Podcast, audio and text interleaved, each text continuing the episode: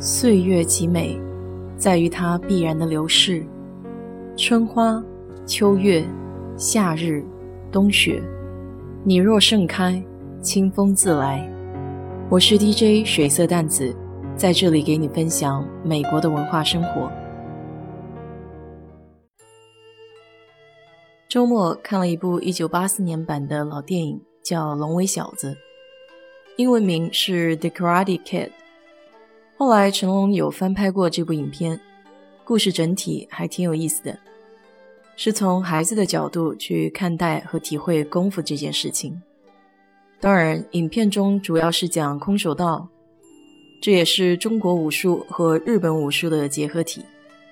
那个年代的美国人可以说对功夫那是相当的痴迷，这些还得归功于像是李小龙这样的国际巨星。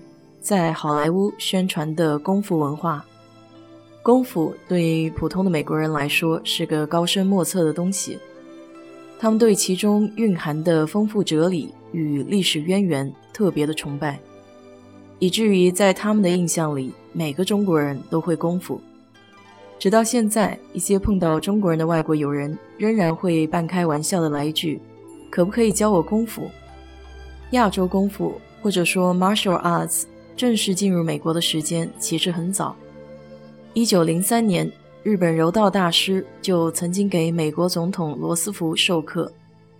在这之后，罗斯福也要求将武术的课程加入了海军学院的日常训练。后来一度被推广到了美国空军。二战结束以后，战败国日本在国内下达柔道和剑道等武术禁令。其中只有空手道的 Karate 中并没有道的概念，所以没有被禁止。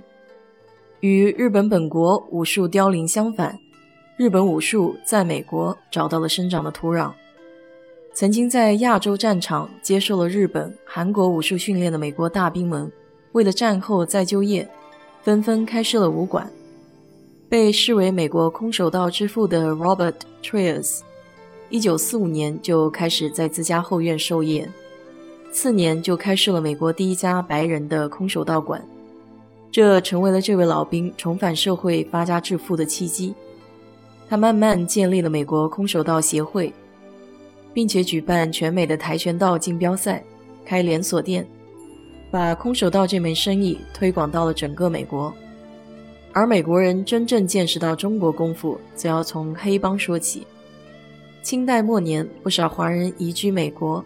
大多聚集在加州。当时北美的亚裔歧视非常严重，为了社群的尊严和更好的生活，旅居他乡的华人们只能聚集在一起拉帮结派，逐渐成立了黑帮。最早的华青帮、四海、洪门等黑帮非常有名，而帮派间的堂口之战持续了近半个世纪。随着华人黑帮的势力渐强，中国传统武术开始在美国崭露头角。从香港移民美国的大师傅们开启拳馆，起初武馆还有不传外国人的规矩，后来因为李小龙而打破。一九六六年，李小龙主演的电视剧《青蜂侠》在 ABC 电台播出，他饰演的加藤是当年美国人眼中的黄种人刻板印象，沉默寡言，使用暴力，不动脑子。青蜂侠本身并未取得重大成功。但是李小龙凌厉的打斗风格却让美国观众耳目一新。一年以后，李小龙把开在洛杉矶的国术馆正式更名为截拳道。这一年，李小龙在长提国际空手道大赛上碾压了世界空手道冠军，狠狠地出了一把风头。这之后，他以功夫明星的身份在好莱坞打拼，随着在各大电影、宣传、采访中出现。他在车库挂牌的截拳道馆被他带到了全美。一九六九年，想要请他做私人教练，每小时就需要花一百五十美金。虽然价格昂贵，但是好莱坞的明星们都趋之若鹜。